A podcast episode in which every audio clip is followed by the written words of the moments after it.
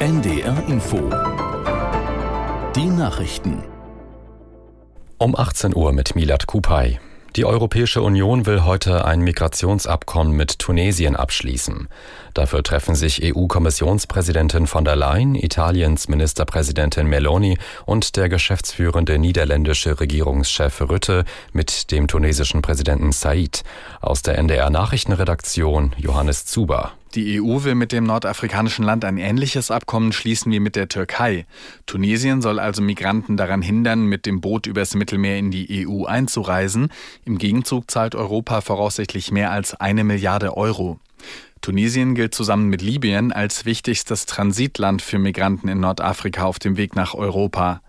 Die Menschenrechtsorganisation Human Rights Watch wirft tunesischen Sicherheitskräften vor, Migranten unwürdig zu behandeln. Präsident Said weist die Vorwürfe zurück. Außenministerin Baerbock sieht derzeit keine Möglichkeiten, mit dem russischen Präsidenten Putin über einen Frieden in der Ukraine zu verhandeln.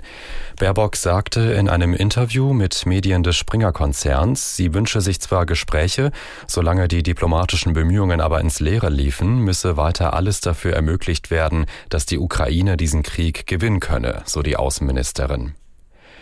Russland hat nach eigenen Angaben eine Reihe ukrainischer Drohnenangriffe auf die besetzte Halbinsel Krim abgewehrt.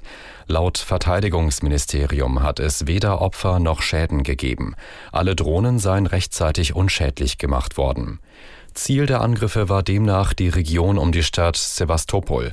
Dort hat Russland eine, seine Schwarzmeerflotte stationiert. Die Zahl der Menschen, die im Rentenalter Sozialhilfe beziehen, wächst. Wie mehrere Medien unter Berufung auf noch unveröffentlichte Zahlen des Statistischen Bundesamtes berichten, waren Anfang des Jahres 90.000 Menschen mehr auf Grundsicherung angewiesen als im Vorjahr, vor allem Frauen. Aus Berlin Kai Küstner. Altersarmut in einem so reichen Land ist ein sozialpolitischer Skandal, erklärte die Chefin der Linkspartei Janine Wissler im AD-Sommerinterview. Wissler fordert eine Mindestrente von 1200 Euro und aktuell zusätzlich eine Rentenerhöhung von 10 Prozent, um die Inflation auszugleichen. Zum Anfang des Jahres 2021 war die damals noch von der Großen Koalition beschlossene Grundrente in Kraft getreten, um Menschen abzusichern, die jahrelang verlässlich in die Rentenkasse eingezahlt hatten. Die Fregatte Mecklenburg-Vorpommern ist nach sechs Monaten NATO-Einsatz in der NATO und Verzeihung, in der Nord- und Ostsee sowie in der Arktis wieder in ihrem Heimathafen Wilhelmshaven angekommen. Mehrere hundert Familienangehörige und Freunde warteten bei der Rückkehr auf die rund 220 Soldatinnen und Soldaten an Bord des Kriegsschiffes. Die Fregatte war im Januar aufgebrochen, um die NATO-Flotte im Nordatlantik zu verstärken. Der frühere DDR-Schlagersänger Michael Hansen ist tot. Wie seine Frau mitteilte, starb er bereits gestern im Alter von 82 Jahren. Hansen feierte gemeinsam mit drei Sängerinnen den Nancy's große Erfolge im Fernsehen und auf Showbühnen. Zu den bekanntesten Liedern gehörten Regen in der Nacht und Wer hat sie gesehen? Soweit die Meldungen. Das Wetter in Norddeutschland. Es ist heiter bis wolkig, dabei ist es meist trocken.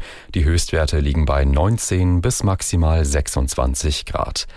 In der Nacht sind dann nur wenige Wolken unterwegs, nur vereinzelt gibt es auch Schauer. Die Tiefstwerte sinken dann auf 17 bis 13 Grad. Morgen ist es dann teils heiter, zeitweise gibt es auch Schauer, hier und da auch einzelne Gewitter. Die Temperaturen erreichen 19 bis 26 Grad. Die weiteren Aussichten am Dienstag wechselnd bewölkt, zwischen Nord- und Ostsee gewittrige Schauer 20 bis 25 Grad. Das waren die Nachrichten. So klang der Sommer 2020 hier in Washington und überall in den USA. Black Lives Matter schrien zig Millionen Menschen auf den Straßen in den kleinen und in den großen Städten, muss man sagen, hier in den USA, um gegen Polizeigewalt zu demonstrieren. Polizeigewalt gegen Schwarze. Wir erinnern uns, Ende Mai war George Floyd in Minneapolis von einem Polizisten getötet worden und Hashtag Black Lives Matter ging um die Welt. Der Höhepunkt einer Bewegung, die in diesen Tagen zehn Jahre